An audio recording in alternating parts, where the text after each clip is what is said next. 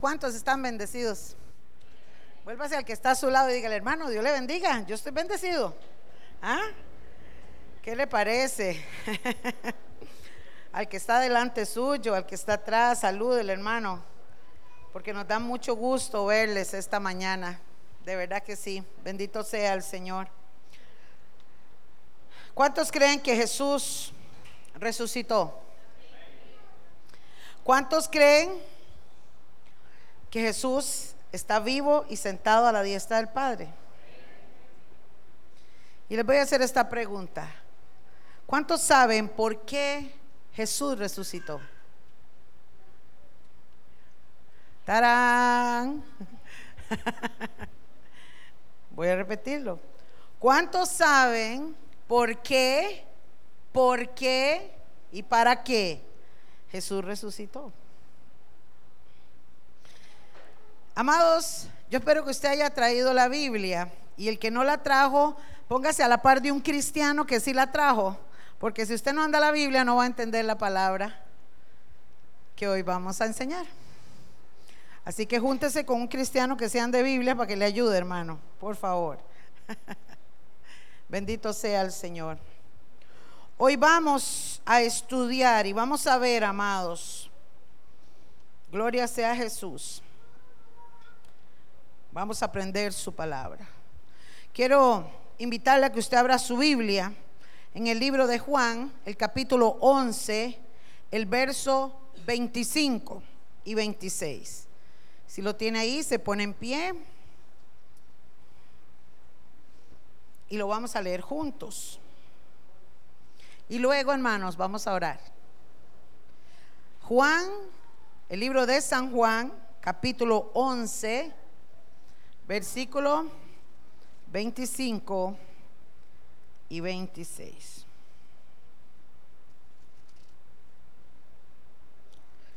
¿Lo tenemos juntos, hermanos? ¿Sí? ¿Todos? Vamos a leerlo juntos. Dice la palabra. Le dijo Jesús, léalo en voz alta conmigo. Le dijo Jesús, yo soy la resurrección y la vida. El que cree en mí, aunque esté muerto, vivirá. Y todo aquel que vive y cree en mí, no morirá eternamente. Y dígale que está a su lado, ¿crees esto? Vamos a orar, hermanos. Padre, en el nombre de tu Hijo Jesucristo, estamos delante de tu santo trono, de tu santa presencia. Mi Dios, agradecidos por todo lo que haces por nosotros, por todo lo que hiciste y por todo lo que harás. Hoy pedimos en el nombre de tu Hijo Jesús, Padre Santo, creyendo la palabra que dice que todo lo que pidamos al Padre, creyendo en nuestro corazón, lo vamos a recibir. Hoy pedimos que tu santa palabra quede impregnada en nuestros corazones que hoy la revelación venga hacia nosotros y haya gozo en plenitud en nuestros corazones al entender el por qué y para qué era necesario que tú vinieras, mi Señor, a morir en esa cruz. Mi Dios, despierta en cada uno de mis hermanos ese gozo inefable. Despierta en cada uno de mis hermanos ese agradecimiento, Señor. Despierta en cada uno de nosotros esa alegría y esa celebración de victoria que se dio en los cielos, que se sigue dando cada vez que un pecador se arrepiente y que nosotros pronto te veremos cara a cara. Esa celebración tenemos que vivirla cada día. Despiértala en nosotros a partir de hoy, mi Dios. Yo te lo pido en el nombre de tu Hijo Jesucristo, Padre Santo. Amén. Pueden sentarse, amados. Jesús en esta frase, amados, está hablándole a Marta. María y Marta, que en otras ocasiones hemos visto la historia, habían perdido a su hermano Lázaro, había muerto, y en el momento de su aflicción y su dolor aparece Jesucristo. Y entonces Jesús le dice estas palabras a Marta. También lo, dice en otros pasajes. Pero vamos a entender, amados, y vamos a glosar este versículo en varias partes. Lo primero, él dice esta frase para que usted la pueda entender.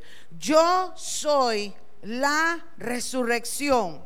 Y ojo hermano, porque hoy vamos a comer carne, pero si usted entiende esta palabra por medio del discernimiento espiritual, usted se va a gozar, usted se va a levantar y usted va a levantar sus manos y usted le va a dar gloria a Dios y usted va a brincar en el espíritu, mi, mi hermano, por entender lo que Dios hizo por ti en esa cruz. Nadie en la tierra ni en el universo ha resucitado. Nadie ha vencido la muerte. Solamente Jesús en su expresión cuando dice, yo soy. Amados, cuando Moisés llegó al monte de Sión y llegó al monte Sinaí, perdón, y llegó a ver, el Señor habló con él y cuando él le dijo, ¿quién eres? ¿Cuál es tu nombre? Él le dijo, yo soy el que soy. ¿Ah? ¿Qué es eso, pastora? ¿Qué significa eso? Yo soy el que soy. Yo no necesito un nombre para distinguirme entre ustedes. Yo soy el que soy, porque antes de mí no hubo nadie, ni después de mí hay nadie. Yo soy el que soy. Y Jesús dice, yo soy la resurrección Amados, porque Jesús encierra el poder y la determinación en esa frase de decir, yo soy la resurrección, no existe en otro lugar. Nadie puede hacer nada porque la resurrección está en mí. Jesús murió en una cruz, amados, y resucitó y venció la muerte.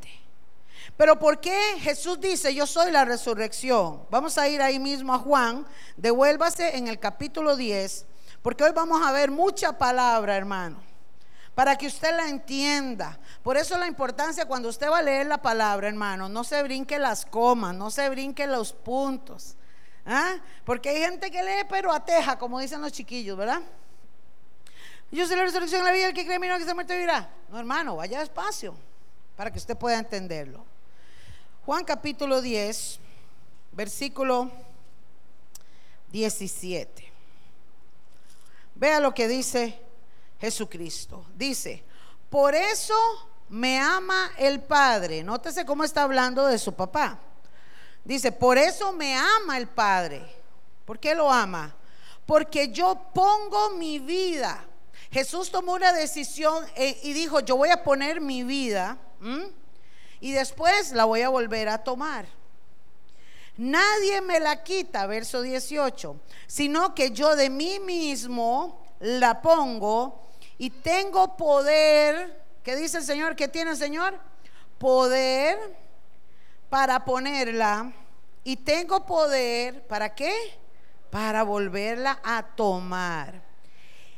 Entonces, amados, Jesús está diciendo, yo soy la resurrección. Es que nadie en la existencia de la historia de la creación del universo tiene poder para decidir cuándo morir y cuándo levantarse. Pero, ¿qué dice al final? Este mandamiento, ¿de quién lo recibió? Del Padre. Yo quiero que usted entienda esto, amados.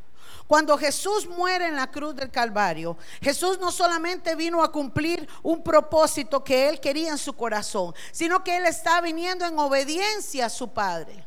Él había estado con su padre y habían llegado a una conveniencia y habían decidido que para salvar a los seres humanos tenía que morir Jesucristo en la cruz.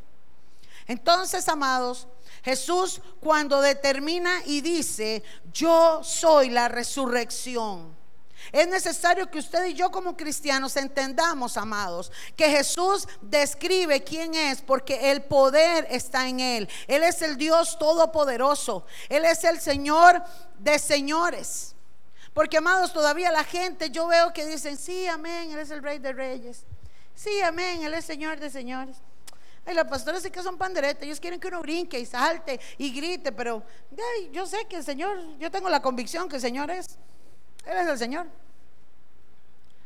Hermanos, es que Todavía no hemos alcanzado a entender lo que significa ser el Señor de los señores, ser el Rey de los reyes. Todavía nos falta entender que Dios, amados, envió a su único Hijo. Es que ese acto de amor que el Padre ha tenido para con usted y para conmigo, amados, quedó registrado en la historia. Sigue vigente hoy hasta el día que suene la trompeta y será celebrado un día en el cielo cuando todos aquellos que creyeron en Jesucristo suban con sus vestiduras blancas y vean al Padre cara a cara y habrá gozo y alegría eternamente y para siempre. Jesús resucitó al tercer día. Él tenía la potestad para morir. Él decidió morir y también él decidió que podía resucitar, pero lo hizo a través del mandamiento de su Padre celestial. El hecho de que Jesús, amado hermano, venciera la muerte, le otorgó ante la humanidad y ante los hombres el lugar más alto y sublime. Escuche esto. Jesús, amados, cuando muere en la cruz. Aquellos discípulos que le habían escuchado, aquellos hombres que habían escuchado a Jesús decir que era necesario morir, probablemente se preguntaron por qué. Todavía no habían entendido. Pero cuando Jesús muere, hermanos, cayó un luto, cayó un dolor, cayó una frustración, cayó una desesperación en todo Jerusalén. Aquellos hombres y mujeres lloraban, estaban consternados, estaban desesperados. Murió el rabí, murió el maestro, ¿qué será de nosotros? Amados, y probablemente Satanás y todos sus demonios estaban a la expectativa. Porque déjeme decirle, hermanos, que aunque Satanás conoce la Biblia y conoce muchas cosas de Dios, no es omnisciente. No lo sabe todo. ¿Sabía usted? No es omnipotente, no tiene todo el poder. Y no es omnipresente, no puede estar en todo lugar. Satanás, amados, es una criatura que fue hecha por Dios y fue condenada y juzgada. Es el único ser que ya fue juzgado por Dios. Y todos sus demonios y Satanás estaba a la expectativa. Pero amados, cuando Jesús muere y al tercer día resucita. La Biblia registra y hoy el mundo celebra un día de resurrección recordando que la tumba estaba vacía. Pero tristemente, hermanos, el mundo sigue con una tumba vacía también porque tienen su corazón muerto. Pero tú y yo, amados, no tenemos una cruz. Nosotros tenemos a un Cristo vivo que vive y reina para siempre y que ha decidido vivir y habitar en todos los corazones que quieran recibirle y que quieran mantenerlo. Jesús, amados, cuando resucita, es tal el gozo y la alegría que se da en el cielo, amados por eso dice la palabra, ¿dónde está, oh muerte, tu aguijón? ¿Mm? ¿Dónde está? ¿Dónde pudo la muerte detener a Jesucristo? No pudo detenerla sino que más bien Jesucristo vence la muerte y resucita con grandes propósitos, hermanos, que todavía la iglesia desconoce hoy. Pero ¿cuántos quieren conocer esos propósitos? En el libro de Filipenses, no lo, no lo vamos a leer, yo se lo voy a decir, y léalo en su casa, en el capítulo, todo el capítulo 3. Pablo habla y dice, yo fui fariseo, circuncidado a los ocho días, soy hebreo de la tribu de Benjamín, vengo con un currículum impresionante, perseguí la iglesia por celos hice muchas cosas, era irreprochable. Pero todo eso, dice Pablo, todo eso lo tengo por estiércol, por basura, con tal de conocer la grandeza y el poder de la resurrección de mi Señor Jesucristo. Porque amados, cuando entendemos para qué y por qué murió Jesucristo y por qué era necesario resucitar, amados, usted y yo vamos a ver la gloria de Dios y los cielos abiertos. Aleluya. La semana pasada estuvimos hablando del Cordero. Y vimos, amados, cómo Juan lloraba cuando no había quien era digno de abrir los sellos. Hasta que ustedes vieron a la luz de la palabra que había un cordero inmolado. Este Señor que resucitó, este cordero inmolado, amados, es el único digno de abrir los sellos y el que tiene la potestad de juzgar y de condenar al mundo.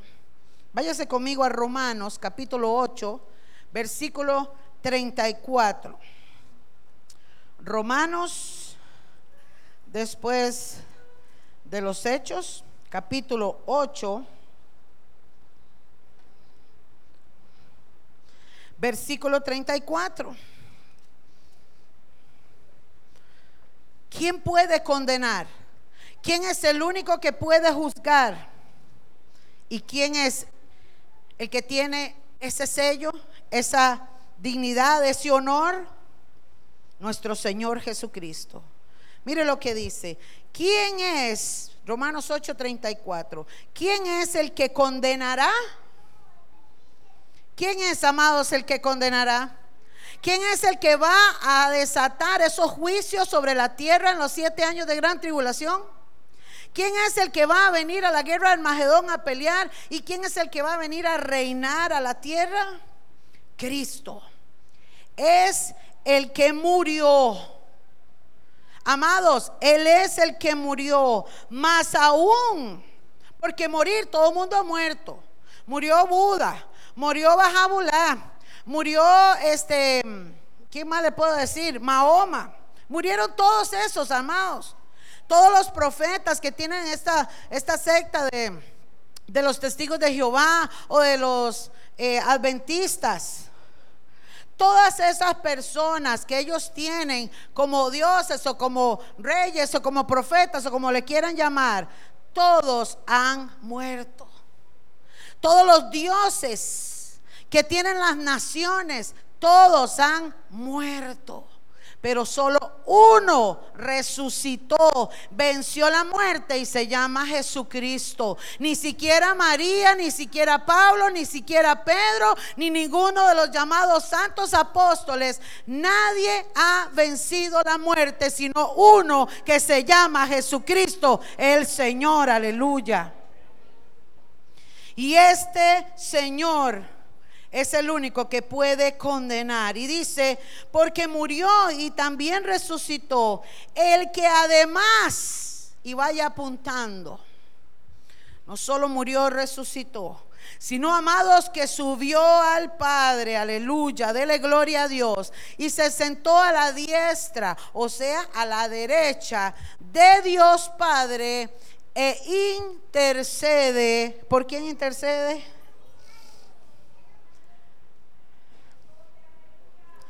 Ay, hermano. Señor, la estoy pasando mal. ¿Y sabe qué está haciendo Jesús? Ese sumo sacerdote. ¿ah? Padre, mira mi hijo, mira, mira tu hijo, mira lo que está pasando. ¿ah?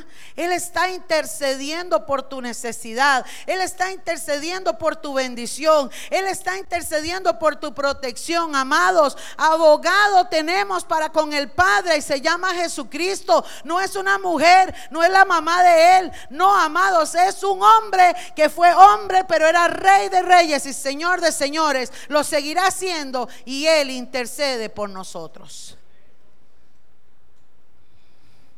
¿Para qué murió Cristo? Váyase ahí a Romanos, el 14, váyase al capítulo 14. ¿Para qué murió Cristo? ¿Y para qué fue necesario resucitar? Hermano, y si usted entiende esta palabra, Usted va a levantar los brazos y le va a dar gloria a Dios. Romanos capítulo 14,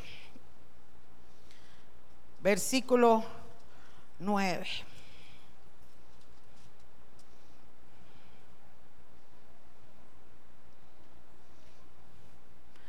¿Para qué murió y resucitó Cristo? Porque Cristo para esto murió y resucitó y volvió a vivir. ¿Sabe para qué? Para ser Señor así de los muertos como de los que viven. ¿Cuánto le dan gloria a Dios?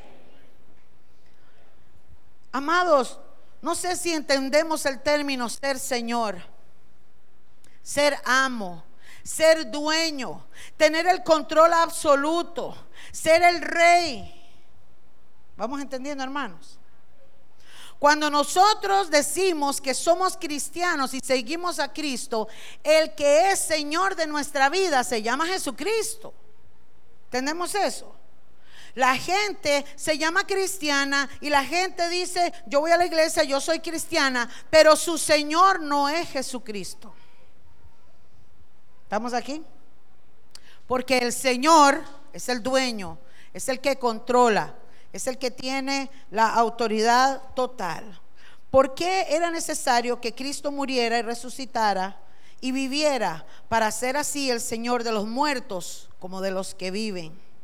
Por eso, amados, es que Pablo vuelve a decir en la carta a los tesalonicenses y le dice, si creemos que Jesús, si usted y yo creemos que Jesús murió y resucitó, así Él traerá también, dice, con Jesús a los que durmieron en él.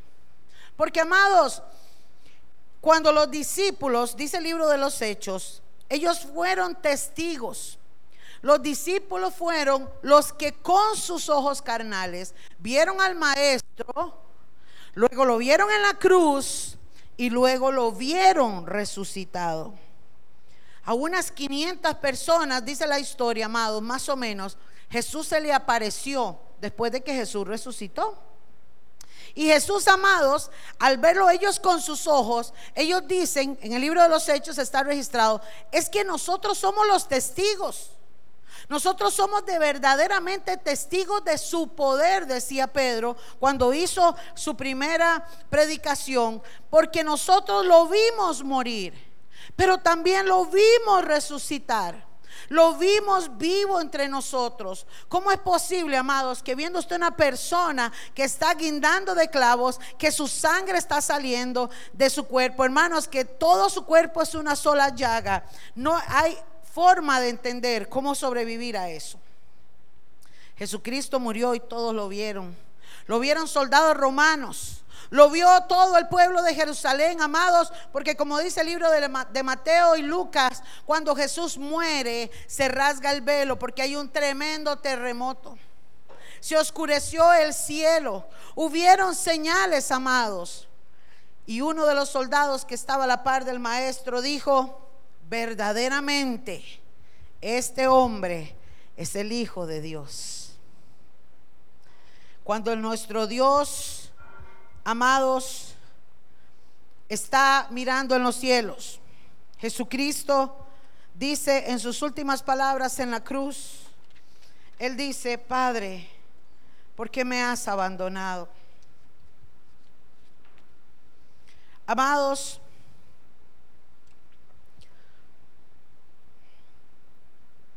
no sé si usted ha entendido, pero no existía no existía la salvación para ninguno de nosotros. No había salvación.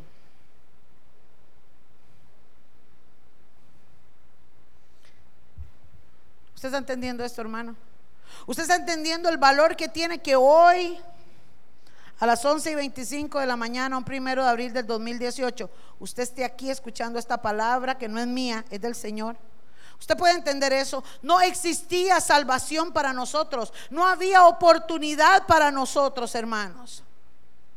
Estábamos muertos. Ya la condenación estaba sobre tu vida y sobre la mía. No había nada que hacer. Ya estábamos condenados a la perdición.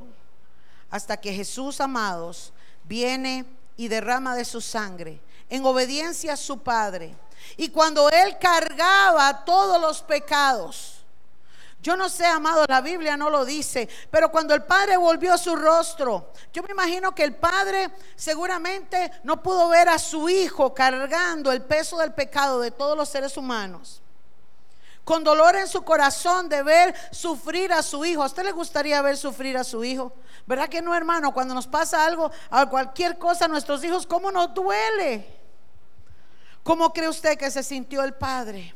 Cuando vio a su hijo cargando la injusticia, la maldad, nuestro malagradecimiento, nuestra desobediencia sobre sus hombros, siendo golpeado, escupido, humillado y avergonzado por los hombres, colgado en una cruz como cualquier ladrón en medio de ladrones.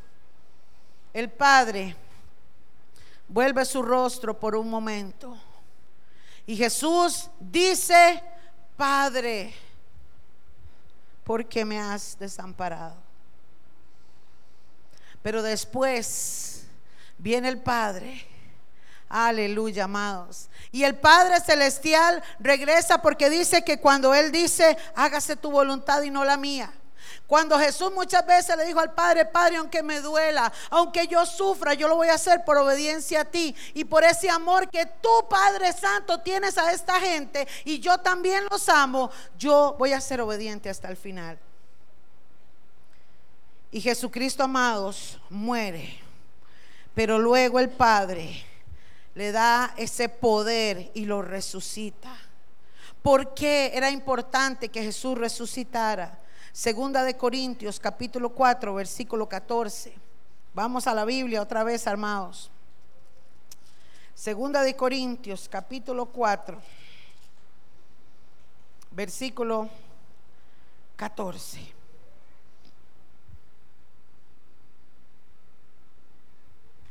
¿Sabe usted cuál es la importancia?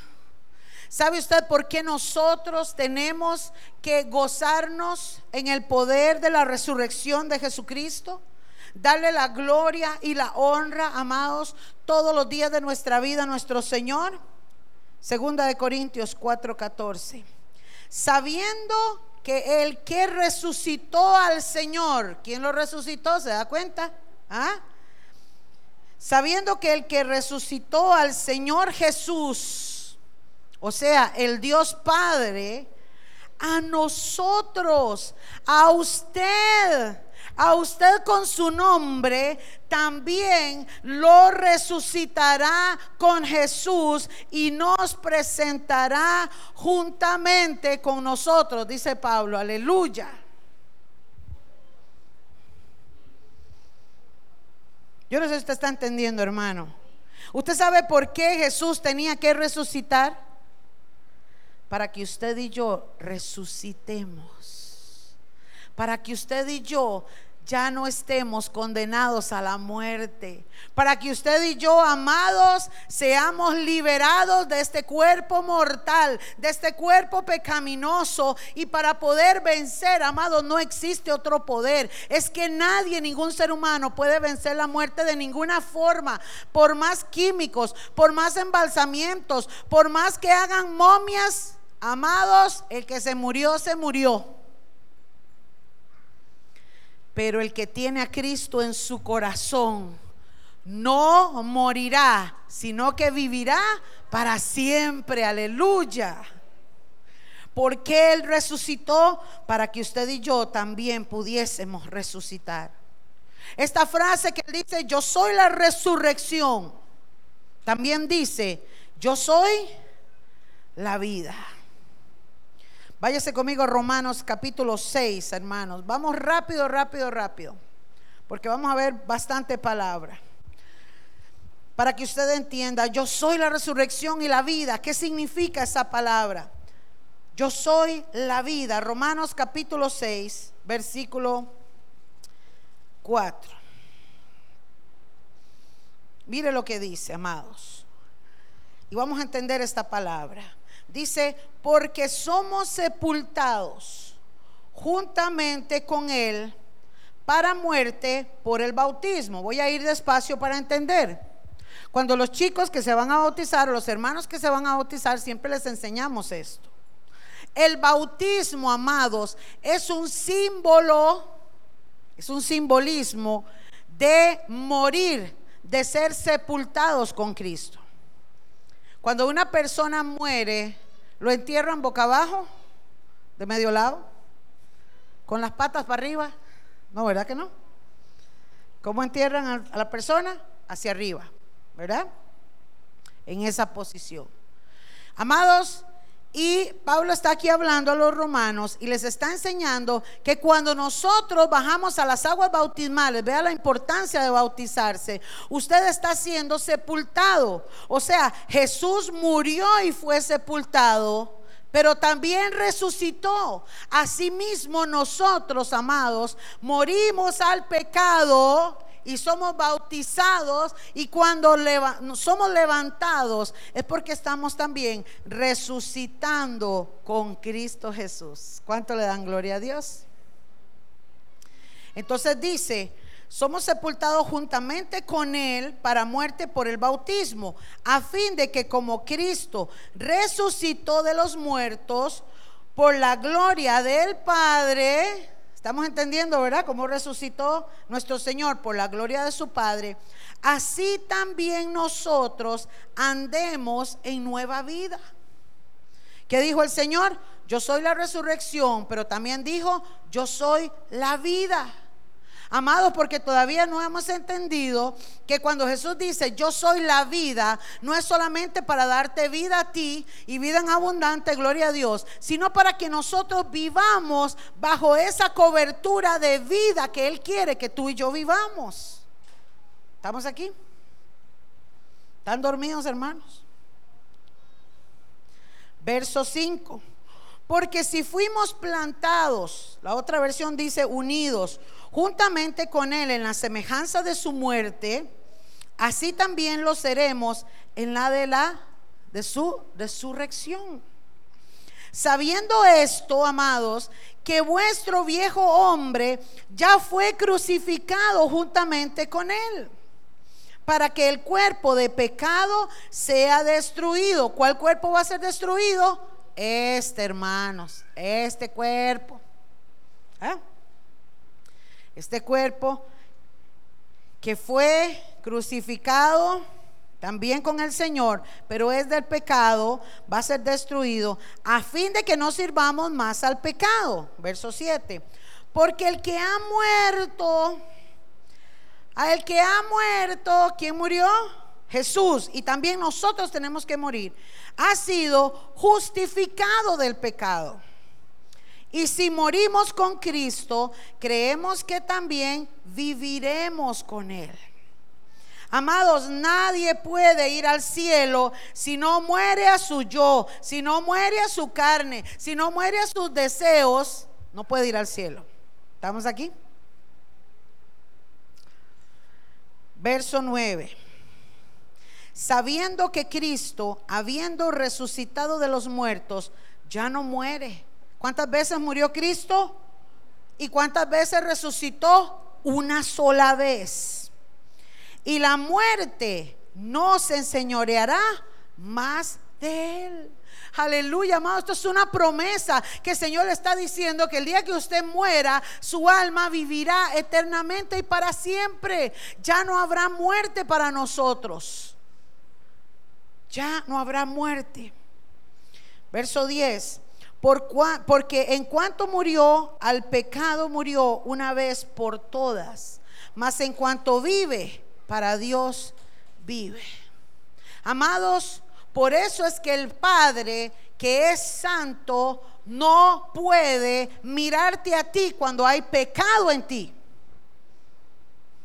Si a su propio hijo no pudo mirar con el peso del pecado, ¿Cómo la gente pretende tener la bendición de Dios y ver al Padre? Y cuando la gente se muere, ay, que el Señor lo tenga en su santa gloria. ¿Cuál Señor? Porque el que yo tengo en esta palabra, amados, dice, yo soy santo, yo soy santo, yo soy santo. Y el que muere amados, al pecado, es porque ha ido a la cruz, es porque ha llevado a la cruz. Y esa muerte de Jesucristo es su sangre la que nos limpia de todo pecado. Pero hay una decisión que le toca al ser humano. Vivir bajo la nueva vida en Cristo Jesús. Así que dice el verso 11. Verso 10. Porque en cuanto murió, al pecado murió una vez por todas, mas en cuanto vive para Dios vive. Y verso 11, así también vosotros consideraos muertos al pecado, pero vivos para Dios. ¿De qué forma estamos vivos para Dios Padre? ¿Qué dice su Biblia? En Cristo Jesús, Señor nuestro. Santo es el Señor. Amados, ¿cómo no obedecerle al maestro? ¿Cómo no seguir sus palabras? ¿Cómo no honrar al maestro si es nuestro Señor Jesucristo el que va a hacer posible un día llevarnos y presentarnos delante del Padre? Hoy el Padre te mira justificado. Y el Espíritu Santo que está en ti te ha santificado. Y un día nuestro Señor Jesucristo va a hacernos glorificados cuando estemos delante de la presencia de nuestro Padre Celestial. Aleluya. Justificados santificados y glorificados por el Rey de todos los reyes, el cual sea la honra y la gloria por los siglos de los siglos. Yo soy la resurrección y la vida. Y dice, el que cree en mí, vivirá. Vamos rápido a segunda de Corintios, capítulo 5, hermanos. Gloria sea Jesús por su palabra. Segunda de Corintios, capítulo 5, versículo 15. Vea que hoy estamos con bastante palabra, hermanos. Esto es palabra, esta doctrina tenemos que conocerla, manejarla, hermanos. Tenemos que estudiar la palabra y meternos para aprender. Verso 15, segunda de Corintios 5, 15. El que cree en mí vivirá, dijo Jesús. ¿Por qué? Y por todos murió. El Señor no hizo sección de personas, murió por todos. Para que los que viven ya no vivan para sí, sino para aquel. ¿Quién fue el que murió? ¿Para quién tiene que vivir usted? ¿A quién tiene que honrar a usted? Aleluya. Aquel que murió y resucitó por ellos. Verso 20. Mas ahora Cristo ha resucitado de los muertos, primicia de los que durmieron es hecho. Porque por cuanto la muerte entró por un hombre, también por un hombre la resurrección de los muertos. Cuando Adán decidió pecar, porque fue la decisión de él, entró la muerte, hermanos, a toda la humanidad. Y por cuanto todos pecamos, todos estábamos destituidos de la gloria de Dios. ¿Usted entiende eso? Que por el pecado que teníamos, nadie estaba eh, nadie era candidato para ir a la gloria de Dios Padre. ¿Y qué hizo el Señor? Así como Adán trajo la maldición, un hombre trajo la bendición, porque se hizo hombre. Verso 22.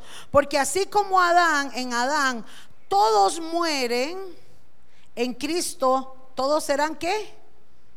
Vivificados. ¿Ah? ¿Qué dice ahí? Verso 22. No dice 15, 22. Primera, primera de Corintios. ¿Sí? Perdón, perdón, es que estamos de segunda y pasamos a primera. Primera de Corintios 15, 22. Devuélvase ahí. 15, 22. Ahora sí. ¿Lo tenemos, hermanos? Amén. Porque así como en Adán todos mueren, también en Cristo todos serán vivificados, pero cada uno en su debido orden. Cristo las primicias y luego los que son de Cristo. ¿En dónde? ¿En dónde? Hermano, vivir en el 2018 no es una casualidad. ¿Cuánto le dan gloria a Dios? Somos la generación más cercana a vivir el arrebatamiento. Santo sea su nombre. Efesios capítulo 2, versículo 1. Efesios capítulo 2, versículo 1. ¿Lo tenemos ahí? Y dice la palabra, y Él, está hablando de Jesús, os dio vida a vosotros. ¿Qué hizo Jesús? Nos dio vida. Por eso cuando Él dice, yo soy la resurrección, ya lo entendimos, pero Él dice, yo soy la vida. Entiendan eso, amados. Yo soy la vida, está diciendo el Señor. Porque yo les di vida a vosotros cuando estabais muertos en vuestros delitos y pecados, en los cuales, verso 2, anduvisteis en otro tiempo siguiendo la corriente de este mundo conforme al príncipe, ¿de quién está hablando? De Satanás, de la potestad del aire. Ojo, ¿tiene, ¿tiene poder sobre el aire? Sí, claro que sí, ellos andan en las regiones celestes. Dice, el espíritu que ahora opera en los hijos de qué? De desobediencia. Si tú y yo tenemos a Jesucristo como Señor, el que no lo tiene es hijo del, príncipe de las tinieblas. Es hijo del diablo. Qué feo se oye, ¿va? ¿Mm? Pero esa es la verdad. El que no tiene a Cristo es un hijo del diablo. Verso 3. Entre los cuales también nosotros Vivimos en otro tiempo en los deseos de nuestra carne, haciendo la voluntad de la carne y de los pensamientos. Y éramos por naturaleza hijos, ¿de qué éramos? Candidatos para qué? Para sufrir la ira de Dios. Lo mismo que los demás. Pero Dios, ay hermano, levante la mano y dígale gracias Señor pero Dios que es rico en misericordia, por su gran amor con que nos amó, aun estando nosotros muertos en pecados, nos dio vida juntamente con Cristo, porque por gracia tú y yo somos salvos. Aleluya y juntamente con Él nos resucitó y asimismo nos hizo sentar Mira el poder, el privilegio, el honor que usted es, hermano, que usted tiene para Dios. Nos hizo sentar en lugares celestiales con Cristo Jesús. Satanás es el príncipe de los aires, sí, pero hay uno más arriba que es el poderoso y que allá arriba, hermano, en esa magnitud y en esa potestad y en ese nivel ha decidido llevarte a ti llevarte a ti, llevarte a ti. Verso 7, para mostrar en los siglos venideros las abundantes riquezas.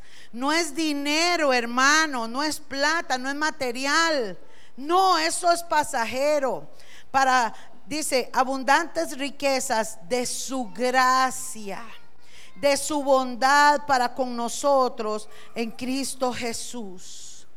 Porque por gracia sois salvos. ¿Por medio de qué? De la fe. Tú y yo no vemos al Señor, pero le sentimos. Por eso levantamos nuestras manos, por eso le cantamos, por eso le honramos, aunque no lo veamos, Él está con nosotros y sabemos en nuestra fe que pronto lo veremos.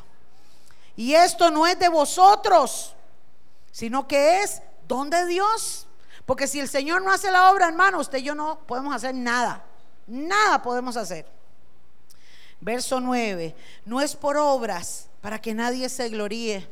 Sabe, hermanos, en otros países, en esta semana, hay gente que de verdad se viste de Jesús y jalan una cruz y les dan latigazos y llevan sol y creen que están haciendo un gran sacrificio y que con eso ya tienen el cielo ganado. Pero son hijos de la ira, son hijos del pecado, esclavos del pecado.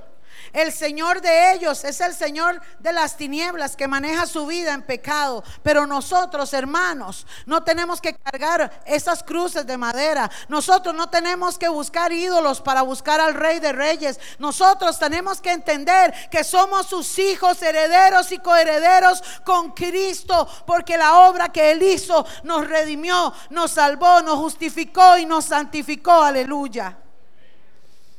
Usted es importante para Dios. Y en el cielo, hermano, en los libros, su nombre está escrito. Su nombre está escrito, hermano. No deje que se borre. Y vamos aterrizando. Porque somos, verso 10, hechura suya, creados en Cristo Jesús para buenas obras. ¿Para qué estamos hechos? Para buenas obras, hermanos. ¿Ah? Para marcar la diferencia, aleluya. Para vivir con su bendición y para marcar la diferencia en este mundo. Las cuales Dios preparó de antemano. A Dios no se le ocurren las cosas día por día. Dios todo esto lo tenía planeado. Y le dio al hombre libre albedrío para decidir cuál camino quiere escoger. Para andar en ellos. Yo soy la resurrección y la vida. El que vive y cree en mí, dice Jesús, no morirá. Váyase a Primera de Pedro, capítulo 1, versículo 3. Por favor, hermano. Primera de Pedro, casi llegando al Apocalipsis, capítulo 1, versículo 3. El que vive, notes hermano que Jesús dice, el que vive, ¿ok? Vamos entendiendo. Él dice, yo soy la resurrección y yo soy la vida, ¿verdad? Y dice, el que cree en mí vivirá. Pero ahora vea lo que dice. El que vive y cree en mí, ahora está poniendo las dos cosas. El que vive y cree en mí no morirá. Primera de Pedro, capítulo 1, versículo 3 dice, bendito el Dios y Padre de nuestro Señor Jesucristo. Mire que le está dando gloria al Padre por su Hijo Jesucristo que según su grande misericordia nos hizo renacer para una esperanza viva.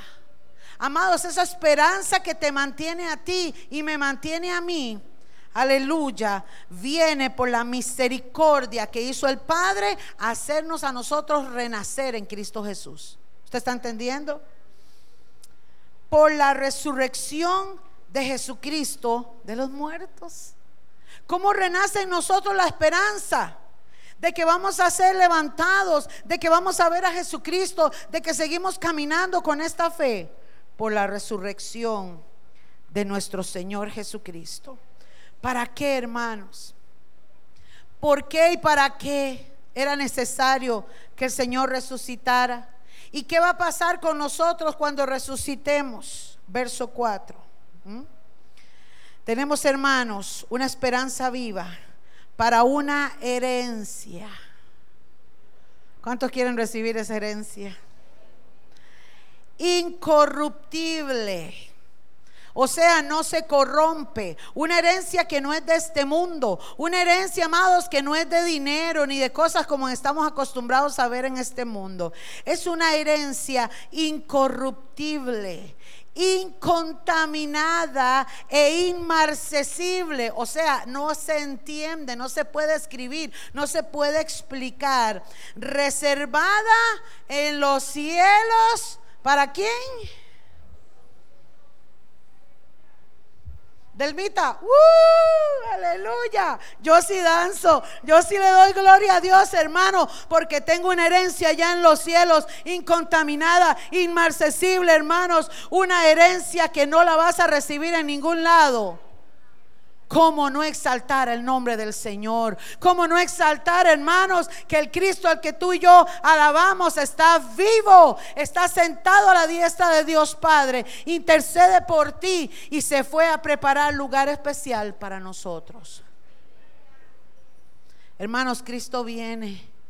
Se acerca el día, hermano. Se acerca el día donde sonará la trompeta, donde tú y yo, hermanos, dejaremos estas aflicciones, estos dolores, este cansancio y viviremos eternamente y para siempre con el Señor. Recibiremos esa herencia y versos, verso 5 dice que sois guardados por el poder de Dios. ¿Quién te guarda? Dios con su poder. ¿Mediante qué? la fe. Sin fe es imposible agradar a Dios. Si usted no tiene fe, como, como dice la Biblia, no como el hombre quiera, porque le voy a decir una cosa, hermano. Los cristianos no podemos vivir a lo que creemos, a lo que pensamos o a lo que sentimos. El cristiano tiene que vivir lo que dice aquí, lo que Jesús pensó y lo que Jesús dijo. ¿Estamos aquí? Somos guardados por el poder de Dios mediante la fe. ¿Cómo es tu fe? ¿Cuál es tu fe? ¿Es como usted cree que la tiene o es como dice Dios que tenemos que tenerla? para alcanzar la salvación que está preparada para ser manifestada en el tiempo postrero. Amados, el que vive, dijo Jesús, y cree en mí, no morirá. Pero hay que vivir y caminar como Él anduvo. Hay que hacer su voluntad. Hay que obedecerle. Hay que creer en Él para no ver la muerte. ¿Estamos aquí? Por eso, amados, ahí también en Primera de Pedro, donde estamos leyendo en el verso 16. Y yo quiero pedirle que se ponga sobre sus pies. Voy a pedirle al pastor que pase. Ahí en Primera de Pedro.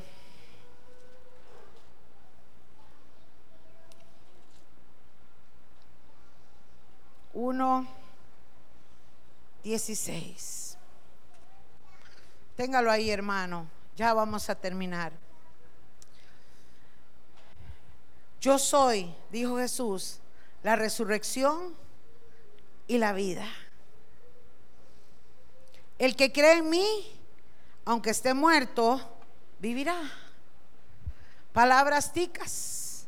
El Señor está diciendo, yo vencí la muerte, yo soy el único que doy vida y el que tiene fe en creer en mis palabras y que valora y sabe lo que yo hice en la cruz y cuando yo resucité, él no morirá jamás. Porque va a tener vida. Va a tener, amados, eternidad. Eternidad. Cuando Dios me dio un sueño y les he contado, cuando murió Natanael esa noche que tuve un sueño, recuerdo que una de las cosas que vi en el cielo o en esa parte donde Dios me llevó fue ver a un, era como un anciano, pero tenía cuerpo de niño, piel de niño. Era como ver a un niño de 8 o 9 años con una piel, hermanos, impresionante. Yo no veía, o sea, era, era una, como un niño. Imagínese, vea la textura de un niño, ¿verdad? Esa piel suave, su carita, sus facciones tan jóvenes, pero tenía barba blanca y pelo blanco. Yo recuerdo, hermanos, que cuando yo miré aquello, yo le dije, Señor, ¿qué es, qué es esto? Es un niño, pero tiene barba. Pero no es un anciano porque tiene cuerpo de niño y tiene pelo blanco. El Señor me dijo, Él es un anciano. Y yo le dije, Señor, pero, pero no tiene arrugas, pero tiene cuerpo de niño. Esto es difícil de digerir. Y el Señor me dijo, Él es un anciano, pero aquí arriba no hay vejez. Aquí arriba no hay muerte. Aquí arriba hay vida porque yo soy la vida y esa vida sale de mí. Por eso, amados, es que aunque este cuerpo se daña, aunque este cuerpo se desgaste, nuestro espíritu se rejuvenece cada día. Nuestro espíritu, amados, se va fortaleciendo en Cristo, aleluya. Y nosotros sabemos que nuestra es la victoria, porque pronto, amados, aunque este cuerpo tenga que morir, nuestras almas están siendo consagradas para el Señor, aleluya. Por eso, primera Pedro 1:16 está escrito, sed santos, porque yo soy santos, santo. Y si invocáis por Padre a aquel que sin acepción de personas juzga según la obra de cada uno, conducíos en temor todo el tiempo de vuestra peregrinación.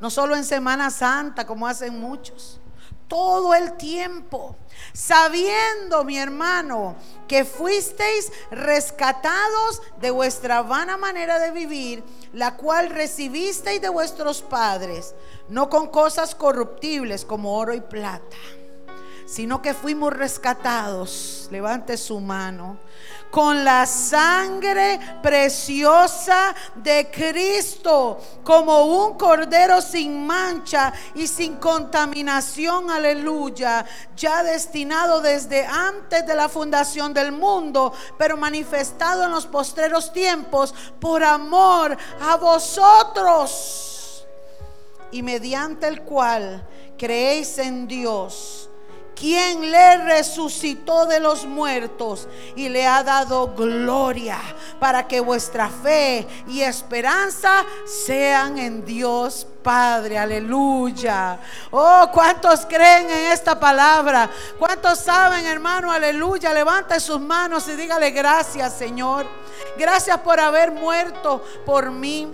Pero gracias por haber resucitado. Gracias por vencer la muerte. Porque así abriste el camino para que nosotros un día resucitemos contigo. Aleluya. Oh, gracias Padre. Hoy celebramos el poder real de la resurrección de Cristo. ¿Cuántos quieren celebrarlo, hermanos? ¿Cuántos quieren celebrar realmente el poder de la resurrección de Cristo?